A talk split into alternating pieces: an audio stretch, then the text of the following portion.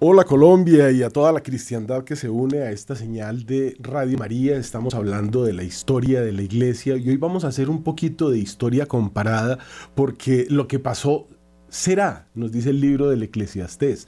Y estamos en ese tiempo que quizás está haciendo. Hemos hablado de una cantidad de temas de cómo se consolida el catolicismo, el cristianismo a partir de la venida del Mesías. Hemos hablado de las los martirios, las persecuciones, todo el imperio romano, los padres de la iglesia. Y ya con todo este conocimiento yo creo que podemos empezar a hacer una serie de digresiones que nos mostrarían eh, como en un espejo, como dice la Biblia, eh, quizá un poco borroso, la situación del mundo hoy, que es muy interesante, pero que también podríamos decir que es casi terminal. Eh, recordemos siempre que todo eh, diálogo, acción, pensamiento y decisión que tomemos en la vida debemos hacerla en el nombre de Dios. Entonces iniciemos por la señal de la Santa Cruz, de nuestros enemigos, líbranos Señor Dios nuestro, en el nombre del Padre, del Hijo y del Espíritu Santo. Amén este periodo de la caída del imperio romano que incluye tantas cosas. Recordemos que nuestro Señor nace en un momento en que se estaban dando, eh, estaba el emperador Claudio prácticamente siendo asesinado por Agripina, que había sido la amante de su padre, de su hermano, y era prácticamente una prostituta pública. Y ese mismo Claudio emperador, ese es el paganismo, eso es lo que Cristo vino a demoler se crea la familia, se crean unas cosas muy importantes sobre las cuales vivimos. Los paganos abandonaron el paganismo porque esa vida era horrible. Mesalina, una de las cuatro esposas de Claudio, que ninguna era esposa, eso era un conubio, el sacramento no existía. La palabra matrimonio ni siquiera aparece en el Antiguo Testamento. En el derecho romano, vuelvo y repito, existía eso que era conubio o eh, para, los, para el pueblo, para la plebe, era casi una prohibición el matrimonio, porque eh, solamente los nobles, eh, vuelvo y digo, no existía el matrimonio, esas uniones solamente estaban permitidas en las clases altas para saber quiénes iban a ser los próximos reyes. En estos días hemos leído eh, del libro de Samuel en las lecturas de la misa cómo el pueblo elegido le pide a Dios que les dé un rey. Él le dice, no, se va a llevar sus mejores mujeres y las va a poner a trabajar de perfumistas. Y ellos dicen, no, queremos un rey. Hombre, no, porque les va a quitar las tierras. No, queremos un rey como todos los pueblos, era el argumento. Y el pueblo judío era dirigido y era guiado directamente por Dios a través de jueces que recibían la palabra de Dios y que hacían lo que se debería hacer, como este rey Samuel, que va y unge después de todas estas rechazos eh, que recibe cuando se les explica todo lo que les va a pasar, los impuestos que les van a poner, las tierras que les van a quitar, la forma como los van a someter. Bueno, todo eso piden un Dios y bueno, va Samuel y unge pues eh, eh, eh, al más importante. Tres reyes realmente tuvo el pueblo de Israel hasta Salomón cuando finalmente se divide Solamente tres reyes. Esto es una cosa impresionante. Recordemos que a David, este rey ungido, el más alto de sus hermanos, lo persiguió para matarlo mucho y que David, que era tan bueno, fue y se, bueno, mandó matar a Urias para quedarse con su mujer y después Salomón tuvo más de mil eh, concubinas, no se puede decir que esposas, no había matrimonio. Y viniendo entonces ya a este periodo de la caída del imperio romano, vemos que eso ya no solamente estaba en el pueblo elegido, los pueblos paganos, ¿cómo serían si ese era el pueblo elegido? Salomón con mil mujeres, todas llevando sus dioses al templo. Eh, los griegos pues tendrían más de mil, estos dioses olímpicos, cada uno de esos dioses, los analizaremos eh, algún día, hoy no tendríamos tiempo, eh, son ángeles caídos, son demonios que violan a sus hijas, se comen a sus hijos, hacen una cantidad de cosas pero aterradoras, no pueden ser dioses buenos. Y los romanos casi que los copian, tienen esos mismos dioses con otros nombres uh, odiosas y, y son odiosas. sí, porque las cosas que hacían eran realmente impresionantes. Engaños, bueno, es una cosa muy triste que ha sido muy estudiada. Y hoy, como estamos hablando de esta historia comparada, vemos que todo ese eh, periplo, todas esas cosas que sucedieron con esa caída del imperio romano, que es reemplazado por el cristianismo, que no solamente reemplaza, sino que mejora, toma lo que sirve de esos pueblos, el griego y el romano, el derecho romano, pues ese es el, derecho de la iglesia, prácticamente que podríamos decir que forma parte del derecho canónico y es el que utilizan todos los juzgados del mundo. De hecho, antes eran eh, los obispos, los cardenales, quienes como jueces ayudaban y actuaban a que hubiera una legislación dentro del mundo civil, pero siempre el mundo civil pues con, sus penas de muerte y con sus cosas, y la iglesia buscando llevar arriba, llevar adelante en estos dos mil años.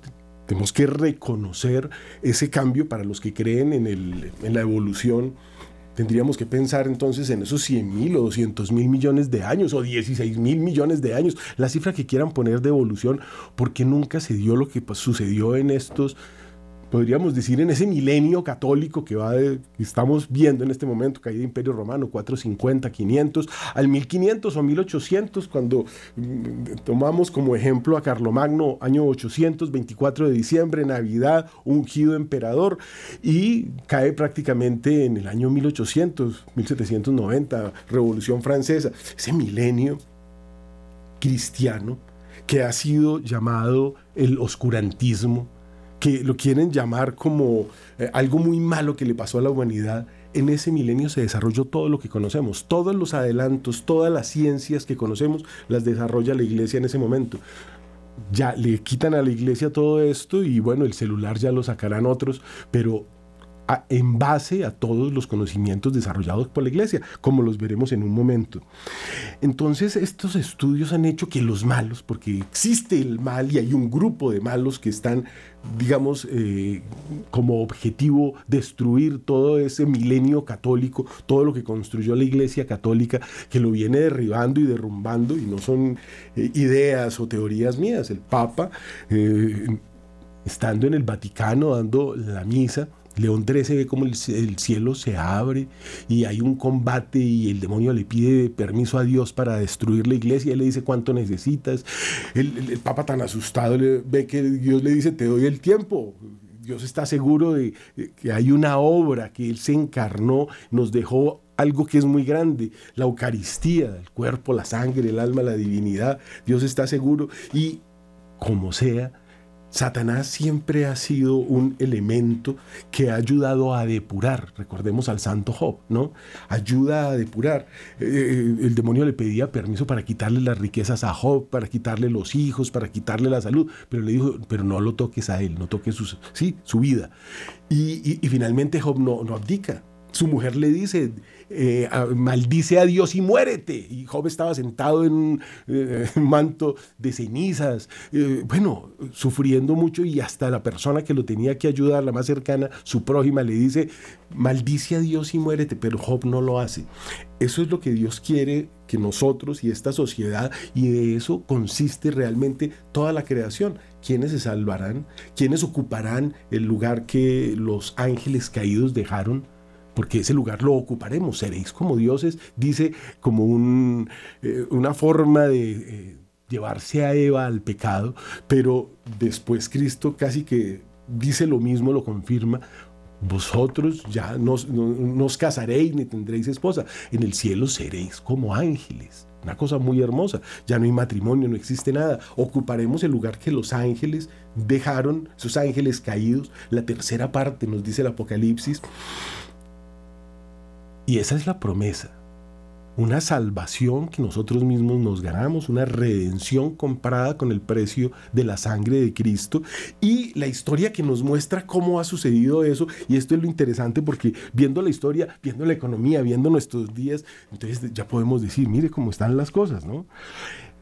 Las causas que tumbaron ese imperio romano podríamos decir que las estamos viviendo hoy, se está como repitiendo la historia, pero para que se repita tienen que desmontar sistemáticamente eso que fue montado también por Dios, por la sociedad cristiana, el, catolicismo que construyó todo.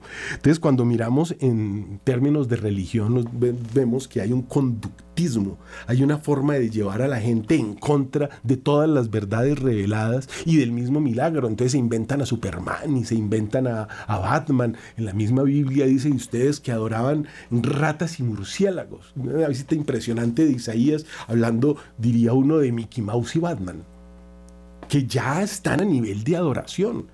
Es decir, la gente, eh, hay casas donde usted entra y el gorrito de Mickey Mouse.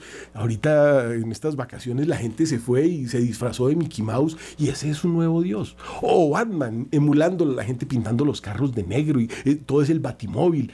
Es una cosa que tenemos que ver porque hay un conductismo religioso y no nos damos cuenta. Además, nos dice el paganismo, y esto lo analizamos en el programa anterior, que nos llevan a vivir una especie de arrianismo, donde Cristo ya no es Dios, donde se desmonta la realidad divina de un Mesías que se encarna y es reemplazada por una mentira humana que busca alejarnos de ese Dios y hacernos perder ese cielo. En economía, Ahorita veremos eh, cómo el imperio romano cae justamente de la misma forma que está cayendo la sociedad actual. Uno podría decir Occidente, pero es a nivel mundial, porque vamos y miramos China con esa crisis tan impresionante de, quiebras de las grandes constructoras. Se habla de mil millones de apartamentos desocupados, se habla de ciudades enteras fantasma, se habla de una burbuja que reventará el mundo porque todos los bancos del mundo tienen inversiones allá y allá no tienen con qué terminar de construir todas esas ciudades fantasma para entregársela a un pueblo que dio la cuota inicial y que está pagando. Y algo muy parecido había sucedido con la caída del imperio romano, con las subvenciones que daba eh, el Estado, con el quitarle a la moneda un poquito de oro cada vez para que ya no valiera en oro lo que debería valer, algo muy parecido a lo que sucedió en Bretton Woods. Estamos hablando, fíjense que al compararlo lo vemos muy interesante. Se quita el patrón oro del imperio romano y esa moneda ya no vale nada. Entonces todos los pueblos que llegan a comerciar con Roma dicen, no, a mí no me pague con esa moneda, me da oro puro o, me o hay trueque, pero yo esa moneda no la recibo, eso es un pedazo de cobre. Y, y, así está la moneda de referencia en el mundo, eso es un papel, por eso se llama moneda fiat, fiat, hágase, tu voluntad. O sea, creemos en eso más que en Dios, en God We Trust, dicen el papelito ese. O sea, nosotros confiamos en esa moneda como si fuera un Dios y esa moneda va a caer. Las deudas que tiene los... No hablemos en cifras exactas, pero hablemos en porcentaje del PIB. China tiene una deuda del 300 al 400% del PIB. O sea, cuatro veces lo que todos los ingresos, eso vale esa deuda. Es impagable. Estados Unidos 125 a 130 y ese es el país más rico del mundo. Italia 200, España 300, Grecia 250, algo así. Todavía los países latinoamericanos no tienen tanta deuda, pero es que apenas están llegando todos estos presidentes izquierdistas llevando al país, mire cómo está Argentina, a, una, un endeudamiento imposible. ¿Por qué? Porque hay que regalar comida, porque en vez de darle trabajo le doy un subsidio y con ese subsidio tengo un votante y entonces tengo un esclavo y me seguirán eligiendo y por eso mataron a Sócrates, porque dijo, eh, la democracia nos lleva al populismo y esa demagogia lo único que hace es comprar votos con el dinero del Estado. Cuando Sócrates dice eso, entonces dice, está corrompiendo el pueblo y lo mandan a tomar la cicuta y lo matan.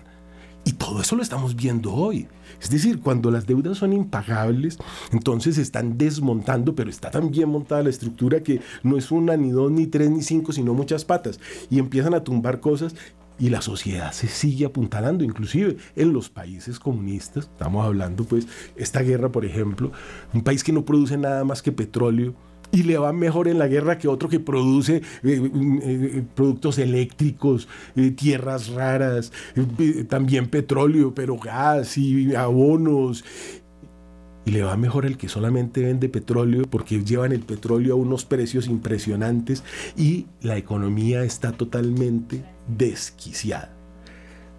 Ya, si nos vamos al término político, pues volvemos a hablar un poquito de la izquierda y del adoctrinamiento que se le da al pueblo para que quiera y tenga la idea de que merece todo y que los derechos adquiridos son irrenunciables y que entonces yo adquirí el derecho quemando edificios, de que me tengan que pagar no sé cuántas cosas y que me tengan que dar la educación gratis. Volvamos al caso de Argentina, educación gratis, medicina gratis, todo el mundo se va para Argentina que lo operen o se viene para Colombia, como están llegando todos los vecinitos a que les hagan operaciones que son carísimas. Entonces, van llevando a la gente a un pecado se dice que el pecado del contra el noveno y décimo mandamiento es codiciar la mujer ajena, codiciar los derechos ajenos, codiciar el trabajo del prójimo. Eso es una cosa, codiciar lo del otro. Yo no trabajo porque el otro ya trabajó, entonces denme un subsidio. Y entonces ya ninguno vuelve a trabajar porque ¿cómo así que trabajamos y pagamos en Colombia nomás el 72% de los ingresos? En Argentina es el 110, en Alemania es el 60. Allá están los tractores parados. La gente dice, no más, no, no podemos. O sea, es imposible. ¿Cómo cae el imperio romano? Impuestos del 10%. Y nosotros llevamos en el 70 y todavía está aguanto, pero es que ese era un mundo pagano. Este es un mundo cristiano que tiene muchas formas de sostenerse las guerras. Entonces, todas estas invasiones de los bárbaros que tumban ese imperio romano, hoy las podemos ver tranquilamente viendo cómo los bárbaros mandan helicópteros, que se toman barcos, que los secuestran con grupos pero perfectamente organizados. Eh, ya los pasos por Yemen, los pasos por el Mar Rojo, el paso eh, por el canal del Suez, y yo no sé qué le están haciendo al canal de Panamá, que no le están dejando circular agua. Entonces van a cerrar el comercio mundial está bajo ataque todo lo que se creó en estos años de cristianismo. Los bárbaros, hay guerras en este momento, debe haber más de 10 guerras grandes en el mundo. ¿Y quiénes ganan? Los vendedores de armas. Hay unos señores que tienen como negocio vender armas. Hay uno que regala un premio fue el que se inventó la dinamita. Antes, cuando llegaron los españoles a América, no había sino pólvora. La pólvora hace un humo y unos colores muy bonitos. Las vimos en Navidad, como eso es muy bonito y hace ruido, pero eso no mata gente. La dinamita que se, que se inventaron los que dan el premio Nobel y que tienen todavía la fábrica de armas más grande allá en toda la zona nordeste de Europa, se, se, dan el lujo de dar esos premios de un millón de dólares para este y para aquel, que ya están totalmente politizados. Eso es una cosa que uno tiene que empezar a ver y, el negocio de las armas, para ellos eso fue lo máximo. Recordemos eh, Waterloo y la noticia que llega a Inglaterra, llega a Londres, que no, que perdimos. Y entonces vienen los banqueros, que son los que dicen en la Biblia que tenían aquellas bancas de cambio de moneda allá en el templo de Salomón y que vino nuestro Señor y las, bueno, las regó. Se, le dio la santa ira divina, hizo un látigo con una cuerda y lo sacó a latigazos. Y cuando eso los intereses eran del 1 o el 2%, la misma Biblia nos habla de los intereses y por qué no pusiste el dinero en, en la banca, en el banco. Eso era un negocio del Sanedrín. Bueno, lo sigue siendo, pero esto es muy interesante, donde se manejaba toda esa usura que está tan prohibida en la Biblia, mm, se generó el mayor capital conocido por la historia. Con un 10% de intereses usted dobla su capital eh, al año, 10% mensual al año. Hoy las tasas de interés de las tarjetas de crédito en Colombia están en el 42%. Imagínese usted lo que le están haciendo a la gente. Lo que hace la Fed, lo que hacen las tasas de interés a nivel global es la destrucción del capital, de todo el capital que eh, esta humanidad ha hecho en estos 20 años que han sido de una bonanza desde que se bajaron esas tasas de interés o después del 2008 cuando llevaron prácticamente a cero y, pues prácticamente los intereses eran negativos. Comprar con plata prestada era el mejor negocio, pero ahorita que cambiaron las tasas, todo el mundo va a perder todo y en eso estamos. Llevamos un tiempito después de la inyección esa que le pusieron a la gente en un ataque y aparentemente eso vuelve. Entonces los bárbaros están ahí, los vemos actuando, están en París haciéndole cosas a la gente, matando sacerdotes eh, en los altares de Francia, que esas eran cosas que no se veían desde hace más de mil años. Todo eso vuelve, todo eso va sucediendo y esto nos pide entonces que hagamos, digamos, una reflexión alrededor de qué es lo que ha hecho la iglesia, qué es lo que están desmontando y eh, que veamos el panorama para que empecemos a sacar conclusiones.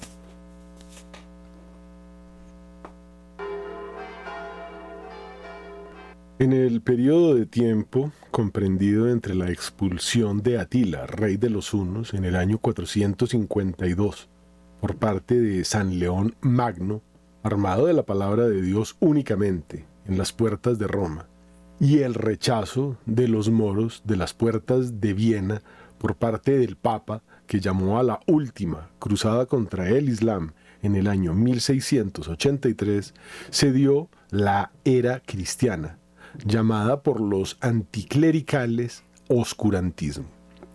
En este espacio de tiempo se consolidó lo que hoy conocemos como civilización occidental, que hoy se está desmoronando. Es el periodo de florecimiento más grande que ha tenido el hombre en descubrimientos, inventos, desarrollos médicos, sociales, universidades, etcétera, etcétera.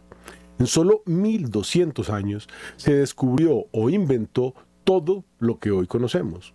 Para comparar, digamos que el imperio romano duró unos 1200 años, entre el 753 antes de Cristo y el 476 después de Cristo, y nos dejó el recuerdo de matanzas y paganismo. Un coliseo lleno de sangre inocente, además de un enorme acueducto y filtros mágicos. Este desarrollo se dio por la orden dada por Jesús a sus discípulos, id y anunciad la buena nueva a toda criatura, la civilización del amor. Durante este periodo se desarrollaron la filosofía rescatada por la Iglesia, la teología y se dieron los más grandes santos y doctores de la Iglesia que el mundo ha conocido. Pasamos de adorar árboles o al viento a entender que hay un Dios vivo y ese mensaje fue llevado hasta los confines de la tierra. Pagano deriva de la palabra latina pagus, que describía a los habitantes del campo, aquellos que vivían alejados de la verdad. Pues bien, durante ese periodo se acabó el paganismo porque ahora todos conocieron la verdad. En este momento estamos entrando en algo que se llama apostasía, que es rechazar la verdad, paganismo por elección o paganismo ilustrado. Las órdenes religiosas se repartieron los trabajos de atender las necesidades de la sociedad.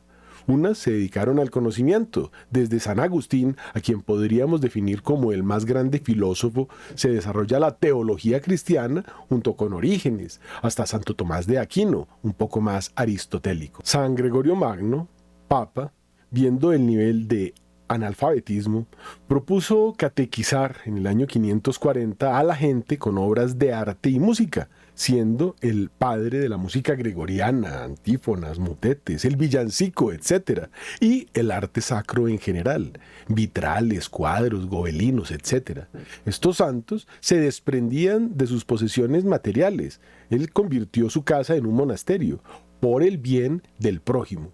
Así surgió y se desarrolló el arte porque así como el hablar imprudentemente lleva al error, también el silencio imprudente deja en el error a los que tendrían que ser instruidos, produciendo genios como Vivaldi o Tomás Luis de Victoria, etcétera, etcétera.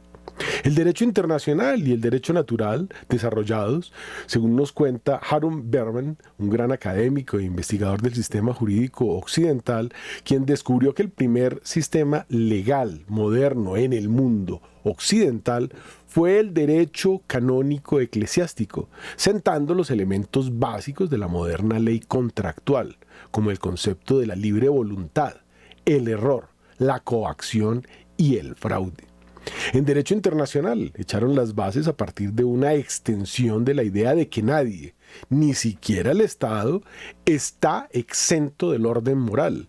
Esto permitió el desarrollo de conceptos comunes entre los diferentes pueblos, sin pasar por guerras, y brindó la posibilidad de ensamblar el cuerpo legal coherente de estatutos y tradiciones locales en la Edad Media, reconciliando mediante el análisis y la síntesis, según Reginald, Gregoire, Moulin y Aursel.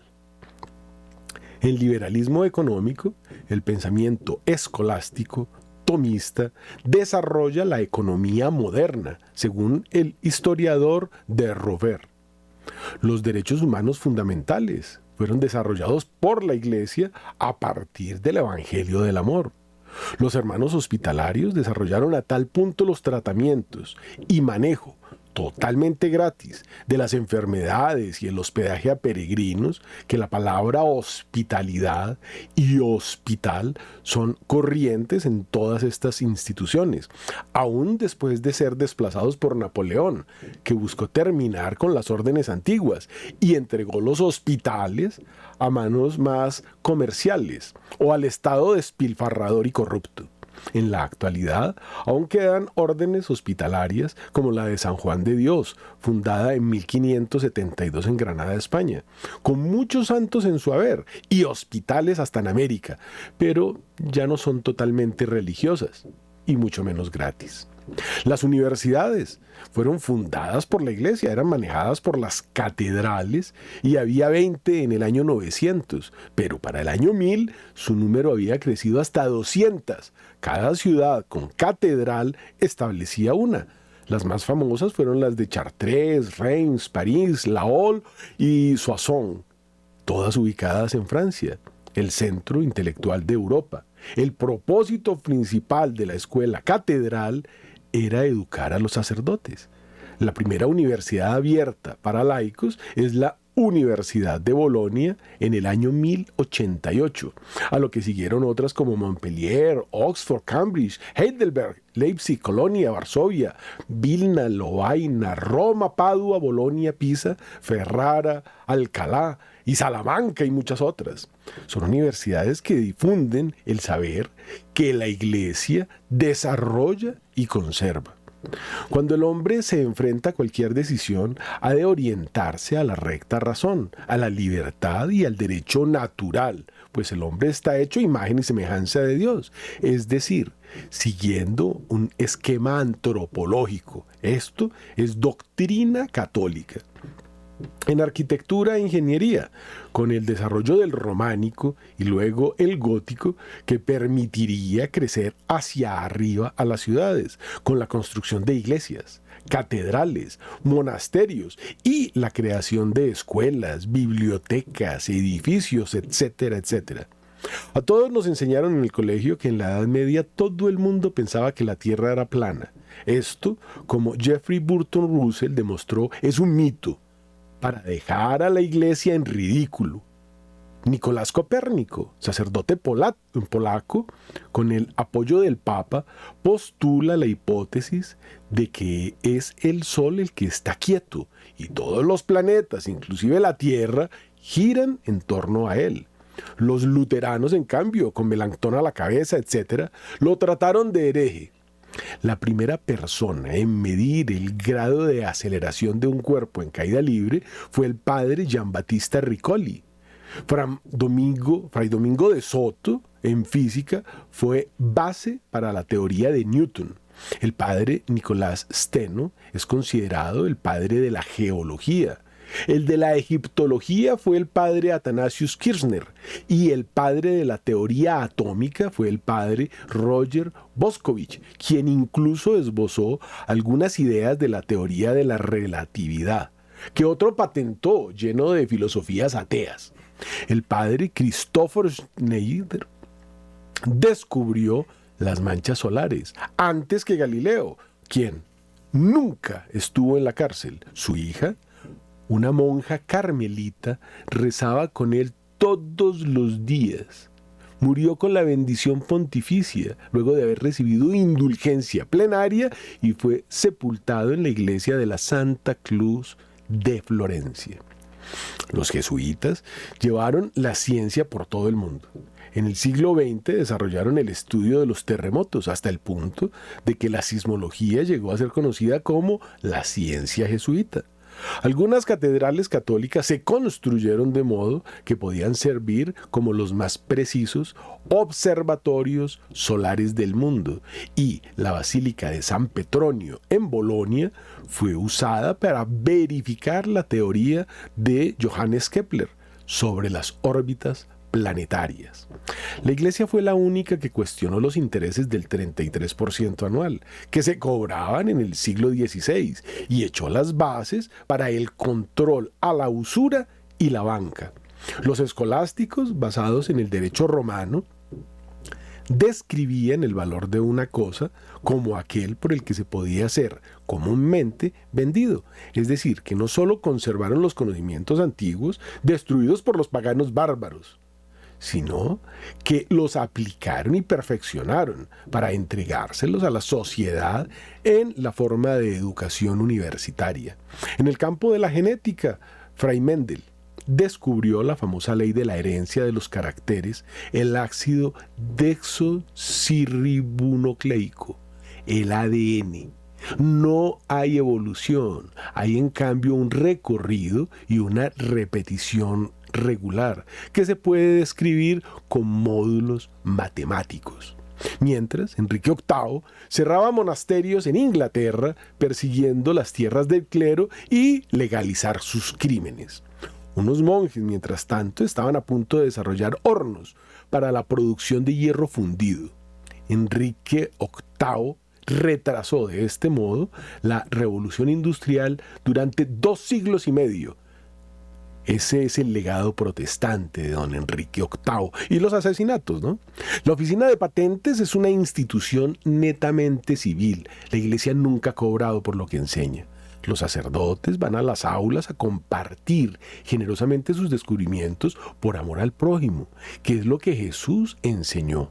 Este conocimiento en las manos de la iglesia siempre fue caritativo, no idólatra los estudiosos o, entre comillas, científicos neopaganos han convertido la ciencia en un ídolo, en su Dios. La carrera es una especie de Dios. Los más sabios sacerdotes suelen ser los más humildes por la caridad cristiana. Los conocimientos no son para subyugar y someter, sino para mejorar la vida. Pero el neopaganismo se los apropió y negó sus verdaderos gestores y ahora humilla a quienes los descubrieron tratándolos de retrógrados y relegándolos a la caverna. Unos verdaderos magos. ¿Eres ateo? Definitivamente soy ateo. ¿Por qué eres ateo? ¿Por qué soy ateo? Porque no hay Dios. El ateísmo asume que puede refutar la existencia de un Dios. ¿Crees en la evolución? Sí, por supuesto que creo. Lo que Darwin mostró en su trabajo sobre evolución en selección natural es que no necesitamos invocar ninguna fuerza supernatural o poder para demostrar el desarrollo de la vida a través del tiempo en la Tierra. El proceso que aún está es observable en el mundo de... Yo generalmente confío en los científicos. Tiene más sentido que la religión o cualquier otra cosa. Yo creo en la ciencia. ¿Cuál es tu especialidad en esta universidad? Biología. ¿Cuál es tu especialidad? Geología. Química. Bioquímica. Ciencia y política ambiental. Soy físico. Bioquímica. Un método científico está basado en la colección de datos a través de la observación y la experimentación. Science Daily. ¿Pudieras darme evidencia observable de que la evolución es verdad? Algo que no tenga que recibir por fe. Sí, evidencia, Evidencia observable. observable. Digo, mira lo que pasó hace 65 millones de Eso años. sucedió hace millones de años. Yo creo, sí, hace millones. Así que no puede observarse. Podemos rastrear la evolución a través de los registros de fósiles. ¿Pudiera ser específica y solo darme uno? Um, um, entre 6 y 7 millones de años. Así que es mucho tiempo. Sí, Millones de años. sí. No puede observarse. La evolución no es comprobable en el tiempo. Estamos condenados a vivir solo por unas décadas y eso es muy lento, muy pequeño en escala de tiempo para ver la evolución continuando. Richard Dawkins. No vemos nada de estos lentos cambios en progreso hasta que la mano del tiempo haya marcado el lapso de las edades. Charles Darwin. Tienes el género de caninos, el coyote, el perro doméstico, y están los felinos, que Sí, son sí, el gatos, el tigre y el gatito, y luego está la humanidad. Darwin dijo que debería haber cambios de género en muchos años, así que ¿pudieras darme un ejemplo de evidencia observable de cambios de género? Por ejemplo, el récord de fósiles muestran un ancestro común de todos los carnívoros, que los perros y los gatos estuvieran ligados, bastante unidos por un ancestro común. ¿Hace cuánto tiempo? Creo que fue 60 millones de años atrás. No quiero algo que tenga que aceptar por fe, quiero que sea observable. Evidencia observable. Bueno, si me preguntas esto en la calle, no hay mucho que pueda decirte en términos de evidencia observable. Tendríamos que realmente analizar información existente para sacar nuestras conclusiones. Digo, Tendríamos que tener fe entonces. Tendríamos que tener alguna cantidad de fe. ¿Puedes pensar en alguna evidencia observable para la evolución darwiniana donde él dice que Oh, debería de haber cambios de mundo a género? hombre, ¿eso es a lo que te refieres? Sí, cambio de géneros. No creo que haya pruebas aún para eso. Bueno, los monos son los únicos con el quinto dígito como nosotros. Los koalas tienen el quinto dígito, ¿sabías eso? No sabía. ¿Piensas que evolucionamos de los koalas? No. ¿Puedes pensar en cualquier evidencia observable para la evolución darwiniana, un cambio de género? Yo no lo he visto, pero creo lo que los libros me dicen, así que... ¿Tienes fe en los expertos? Tengo fe en los expertos, sí. Algo similar a como la gente religiosa tiene fe que Dios realmente existe. Tengo fe en los expertos. El método científico debe ser observable y repetible, así que pudieras darme una evidencia observable para la evolución darwiniana. Bien, yo apuntaría un gran ejemplo, que sería mirar la genética del pez espinoso. Los peces espinosos son una muy interesante colección de especies que fueron recientemente aislados después del fin de la era de hielo. ¿En qué se convirtieron? Son varias especies de pez espinoso. ¿Se quedaron como peces? Por supuesto. Bueno, inicialmente, en el principio salimos al suelo y el mar después de la gran destrucción del... ¿Teníamos pulmones o agallas cuando salimos del mar? ¿Quieres saber algo? Amigo, los que estaban en el mar tenían agallas y los que estaban en la tierra pulmones. Pero si salimos del mar teníamos Oye, ¿tú agallas quieres, en el mar. ¿tú quieres saber algo? ¿Quién sabe si salimos del mar o salimos, evolucionamos de mamíferos? Entonces no sabes. Ah, Por supuesto que no sé. Estoy aceptando que hicieron las cosas correctamente. ¿Pudieras darme un ejemplo de evolución darwiniana? No adaptación o formación de especies, sino un cambio de género. Esos son cambios de género, mi amigo. Aún son peces. Son definitivamente peces diferentes. Tenemos miles de ejemplos. ¿Puedes darme uno? Puedo, puedo darte, puedo darte miles. Solo uno. Por ejemplo, yo te diría que mires los experimentos de Lenski en bacterias. Así que, ¿en qué se convirtió la La bacteria? bacteria es todavía bacteria, por Entonces supuesto. eso no es evolución darwiniana, no es un cambio de género, ¿o sí? Es, es un cambio en la cubierta genética de la bacteria. Pero aún son Este- bacteria. ¿En qué se convirtió la bacteria? En un nuevo tipo de bacteria. Todavía es bacteria. No hay cambio de género. Dijiste antes que existían muchas evidencias para la evolución. Solo quiero una evidencia observable para la evolución Pero te di, darwiniana. te di Solo una. algunas. Tú no quieres. No algunas. Espera, tú no una. quieres, no Quiero quieres aceptar lo que yo te sí, di. quiero- no, tú me pediste que te dijera, me pediste que te dijera cuando he mirado una especie evolucionar en otra, ¿no es cierto?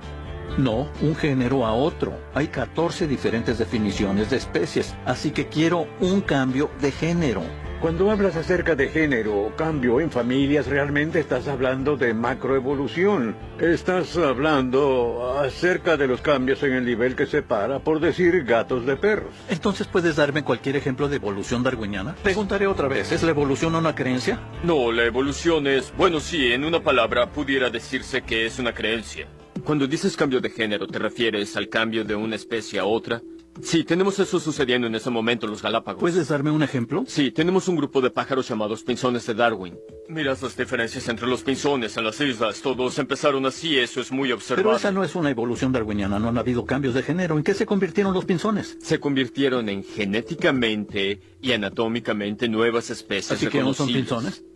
Por supuesto que aún son pinzones. Entonces no hay cambio de género.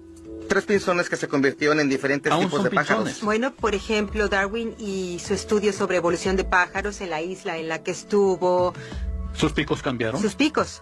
Pero aún son pájaros, no hay No. cambio de género, eso es dentro No, no, del no, género. no, es solo evolución en los picos. Es, A es eso se le es. llama adaptación, no es evolución darwiniana. ¿Puedes darme evidencia observable que es un método científico para la evolución darwiniana, un cambio de géneros?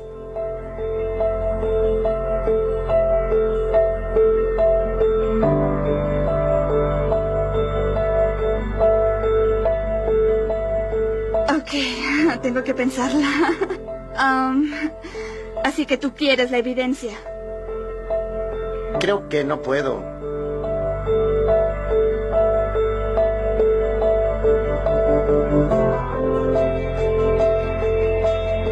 Entonces no puedes pensar en ninguna evidencia observable de evolución. ¿Cómo sabes que es real? Mm. No estoy seguro. Yo me guío por lo que he visto y lo que he aprendido. En Entonces tú crees. Sí. ¿Sabes cómo se le llama ¿Qué? eso? Fe ciega. Fe ciega. Fe es la gran escapatoria, la gran excusa para evadir la necesidad de pensar y evaluar la evidencia. Richard Dawkins. La evolución darwiniana requiere de gran fe. El conocimiento de Dios, sin embargo, es claramente visto por toda la humanidad, porque desde la creación del mundo, sus atributos invisibles se han visto con toda claridad, siendo entendidos por medio de lo creado, aun su eterno poder y divinidad, de manera que no tiene excusa. Pues aunque conocían a Dios, no le glorificaron como a Dios, ni le dieron gracias, sino que se hicieron vanos en sus razonamientos y su necio corazón fue entenebrecido. Profesando ser sabios, se volvieron necios Romanos 1, 20, 22. Acabamos de escuchar un grupo de científicos, profesores de las más grandes universidades del mundo, sobre todo en Estados Unidos, pero también en Europa y en Australia, acorralados cuando se les dice, bueno, demuéstreme que existe la evolución. Esto es exactamente de lo que estábamos hablando. Están barbarizando el mundo tratando de demostrar que los hombres son mujeres o que los pájaros que les cambió la forma del pico porque tuvieron eh, un momento dramático viviendo en un lugar alejado en una isla, se convirtieron en otra especie. Mentiras. El pico se adaptó para poder romper el coco y sacarle la guita. O peces que se quedaron encerrados en una cueva después de una inundación, que se han quedado ciegos o se han quedado con la piel casi transparente por la oscuridad y viven del guano que les cae. Ya no saben pescar. Es lo mismo que le pasa a los muchachos que dicen que descienden del mono y viven tirados en la sala de la casa sin hacer nada. No les vuelva a dar papel higiénico ni eh, corta uñas. A ver cómo acaban no les vuelva a dar comida porque por evolución pues deberían aprender a vivir sin comida. Todos son mentiras. Esto lo han convertido en un dogma de fe la ciencia convertida en un dogma de fe y atacan los dogmas de fe que sí explican la creación en los seis días de la creación de Dios a partir del Big Bang. Lo explican ellos, pero no dicen qué hizo Bang. Eso que había era Dios, eterno, omnipotente. Esto es lo que están desmontando con mentiras en una sociedad que están desmoronando. Hoy tenemos la seguridad de lo que piensan imponer para reemplazar el cristianismo se llama anarquía comunista. A partir de mentiras que están circulando en la sociedad y pues eh, a eso en la Biblia se le llama de una forma muy fea, se llama la era del anticristo. Para esto eh, nos debemos preparar. Recordemos que, bueno, lo que fundó las ciudades romanas, que eran muy avanzadas incluso para nuestros tiempos, tenían edificios de cinco y seis pisos a los que subía el agua. Nosotros pensamos que ese mundo era un mundo muy anticuado y resulta que eh, la fontana de Trevi en Roma todavía recibe agua del acueducto romano. Y hay esos acueductos que no se han podido explicar cómo pudieron atravesar las montañas para que la gradiente bajara con la velocidad perfecta y funciona todavía después de dos mil años a pesar de las guerras. Hay muchos que los han tumbado. Entonces, ese mundo que están derrumbando, que lo podríamos comparar con el nuestro, Pensemos cómo quedaron las ciudades. San Benito tuvo que ir de Roma, porque ya el barbarismo que se hizo al poder, que ahorita podríamos decir que se va a llamar anarquía comunista, pues eh, casi que hace imposible la vida. San Benito se tuvo que ir a refugiar en una montaña alejada de las ciudades, porque además llegaban los bárbaros y destruye, se tomaron Roma una cantidad de veces. Entonces, eh, los americanos, los ingleses o los suecos en este mismo momento están construyendo búnkers para sobrevivir el colapso que todo el mundo siente que está llegando. Se ve venir, pero el único refugio que existe realmente son los corazones de Jesús y de María. Y lo que viene, así ellos quieran imponer ese barbarismo y esa era del anticristo, va a ser el reino de María, porque cuando observamos semejantes barbaridades, nos damos cuenta de que Dios no se va a quedar quieto. Sigamos con esa comparación que es muy interesante. ¿Cómo cae ese imperio romano? Entonces hay una inflación impresionante que muchos dicen que es la causante directa del imperio. Hablemos ya con nombres. Tiberio, el emperador, estableció un aplazamiento de las deudas por años, porque era tal el, endeudamiento que había que no podía el Estado pagarlo. Se han escuchado de pronto esa eh, ese término que hablan de techo de la deuda que están elevando desde hace unos cinco años, prácticamente todos los años. Estados Unidos vive de elevar el techo de la deuda. Lo que le ingresa, siendo el país más rico del mundo, no le alcanza para pagar los intereses. Y lo mismo estaba pasando en China y en España y en Grecia, que se quebraron hace 10 años. Recordemos el subprime por allá del 2008 en adelante. Estamos viviendo exactamente lo mismo, solo que en aquella época la caída fue más rápida, porque ahora hay una sociedad apuntalada en la sociedad católica. Se cree que Tiberio fue el primero que ejecutó un rescate financiero en la historia. Hizo una inyección de crédito de 25 mil denarios. Y así el imperio siguió viviendo, es como ver un muerto viviente, durante algún tiempo. Roma necesitaba, por ejemplo, un ejército enorme, cada vez más grande, para poder proteger sus fronteras de los numerosos ataques e intentos de invasión que se sucedían, porque los bárbaros, igual que en nuestros tiempos, estaban en todas las ciudades, no digamos que de Medio Oriente. En ese momento era todo el norte de Europa. Hemos venido hablando en estos programas de la conversión, que es una cosa tan bonita, de los bárbaros que han caído en un error tremendo que era el arrianismo.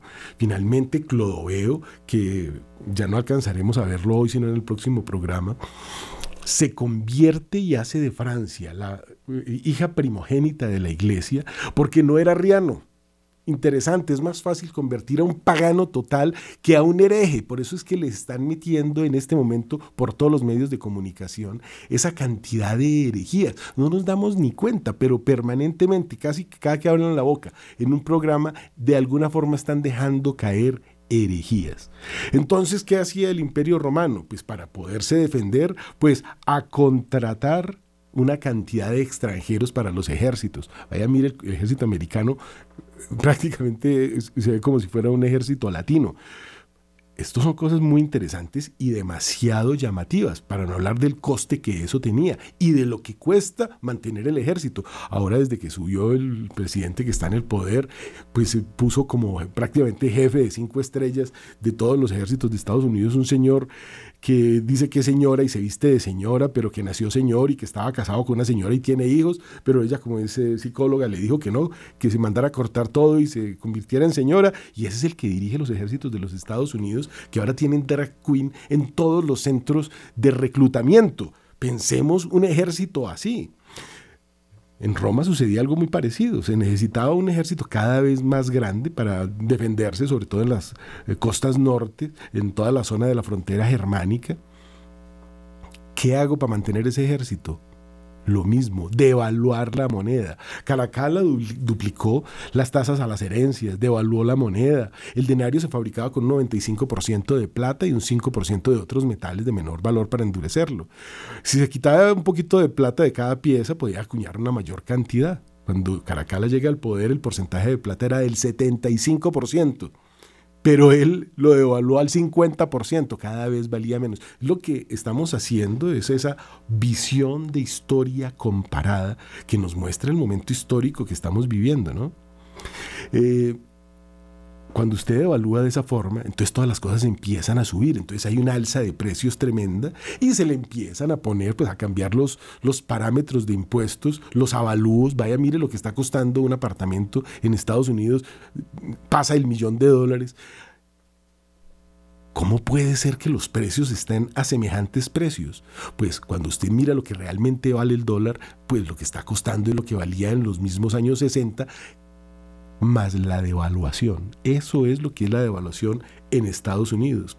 Entre el año 255 y el año 294, el precio de los cereales se había multiplicado por 20. O sea, estamos hablando en un periodo de tiempo de 40 años en los últimos 40 años yo diría que podríamos estar viviendo una multiplicación similar. No más el año pasado, el aumento de los precios de los cereales o del cemento o del hierro estuvo entre el 200 y el 300%. Ahora, en esa época los impuestos solo lo pagaban los extranjeros. Nosotros hoy, ¿cómo podemos pagar los impuestos de los que hablábamos más temprano? 72 en Colombia, 55 en Alemania. O sea, eso es aterrador hablemos de los impuestos en el Imperio Romano, valían entre el 5 y el 10%, y eso demolió la economía. ¿Cómo estaremos ahora? Era impagable. La balanza comercial resultaba deficitaria para el imperio, pues importaba artículos de lujo, tales como marfil, especias, ungüentos, animales exóticos, porque eso sí, no se podía cerrar el circo romano, los... Eh, artículos de lujo tampoco los dejaron de utilizar. Los ricos, eh, ahí sí que se abrió una brecha. La seda, las piedras preciosas, todo eso requería efectuar los pagos con oro y plata, porque las importaciones ya no se las recibían en denarios. Diocleciano se dedicó a perseguir a los cristianos porque eran los que por organizados eran los que todavía tenían dinero, porque esos no compraban esas cosas. Y Diocleciano se dedica a perseguir a los cristianos para quitarles sus haciendas. En el año 301 promulga ese edicto sobre los precios máximos, una norma que fijaba el precio máximo de 1.300 productos. Se llama control de precios. Vaya, mire lo que están haciendo en Argentina, en Venezuela, lo que hacen en Cuba, en Rusia o en China. Es lo mismo, estamos viendo, estamos presenciando no digamos que es exactamente, pero se parece, ¿cierto? El control de precios, que además establecía el coste de la mano de obra para producirlos. Entonces siempre es poner los precios de la mano de obra por encima y como en Colombia, por ejemplo, poner un 20% a los peajes. Eso fue la quiebra del imperio. Los comerciantes dejaron de vender y otros dejaron de hacerlo en el mercado abierto y empezaron a vender en el mercado negro. Algunos volvieron al treque. Entonces hay ciudades, y eso fue la caída del Imperio Romano, desapareció completamente el comercio, muchos ciudadanos decidieron abandonar las ciudades e irse a vivir al campo o a otros países. El comercio cayó no solo por la devaluación de la moneda, sino por esa larga crisis económica que había favorecido la aparición de forajidos, ¿a qué se les parece? Salteadores y ladrones por todas partes, todos se volvieron bárbaros, el secuestro, la extorsión, etc. Da sin confianza en el comercio, apostaron por autoproducir todo lo que necesitaban, esos son los preppers de hoy, se convirtieron en preppers autosustentables, se fueron a vivir a fortalezas con ejércitos propios, así sobrevivieron o prosperaron, muchas ciudades quedaron prácticamente abandonadas, el aislamiento facilitó el desmembramiento del imperio romano, su grandeza se desvaneció para siempre con la caída en el año 476, cuando deja de existir ya el imperio romano, llegan los bárbaros, que son los personajes de los que estamos hablando propiamente en estos últimos programas, y vuelvo y recuerdo, ese imperio había durado 1229 años. Ningún imperio había durado lo mismo. Eso fue la semilla para el feudalismo, ya que todos esos ciudadanos romanos, terratenientes ricos, tenían un factor en común, eran cristianos y sus fundaciones, con una iglesia en el centro, por allá en lugares muy alejados, dieron lugar a la ciudad moderna, así era París, construida alrededor de la iglesia como en un caracol. Eso fue lo que destruyó Napoleón, con Haussmann, que abrió todos esos bulevares para poder poner un ejército con cañones y tomarse la ciudad si alguna vez volvía a haber una revolución. Ahí nace el feudalismo, conocido como Edad Media, el periodo histórico que abarca desde la caída de ese imperio romano podríamos decir que es en el año 500 hasta el 1500, para hacernos pues una idea con un número redondo, entonces la aparición del luteranismo o la, el descubrimiento de América. Ese periodo tan largo es la organización económica, social y política basada en la tierra, en el cuidado de pues, unos señores que proporcionaban a los habitantes de esos sectores la seguridad, se conoció como feudos, y a las personas que trabajaban se les conoció como siervos, que pagaban un pequeño arriendo por la tierra que cultivaban y recibían a cambio la protección contra los bárbaros. Y pues tenían todo gratis, porque todo lo proporcionaba la iglesia. Eso es lo que se está desmontando y eso fue lo que produjo lo que llamamos civilización occidental periodo en el cual pues la mayor ambición del ser humano era ser santo para ir al cielo. Eso se conoce como la era católica. La destrucción de esto sí de sistemático, como lo hemos venido viendo, para reemplazarlo por el comunismo o por el socialismo, que todos son hermanitos. Eh, imagínense el mundo que quería Hitler, ¿no? Eso era el nacionalsocialismo, el reino de los mil años, todo muy organizado, todo muy regido por un sistema político. O lo que quieren, cada, cada uno de estos movimientos quieren algo, ¿no? Por algo van a invadir ahorita Taiwán los chinos, porque ellos quieren imponer su método, su sistema. Eso es una anarquía lo que viene es, sin Dios, una, bueno, un neobarbarismo. Allá se han dedicado a destruir iglesias, perseguir sacerdotes, perseguir eh, pensamiento libre, perseguir la palabra de Dios. Eso es lo que se está formando, eso es lo que está fundiendo eh, en ese querisol las guerras que se están gestando en este momento y Dios nos libre de lo que viene.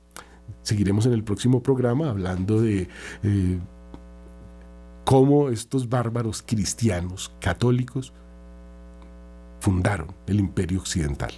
Que Dios los bendiga, que tengan el domingo el acceso a lo más grande que podemos recibir, la comunión, justo después de haberse confesado. Santo fin de semana.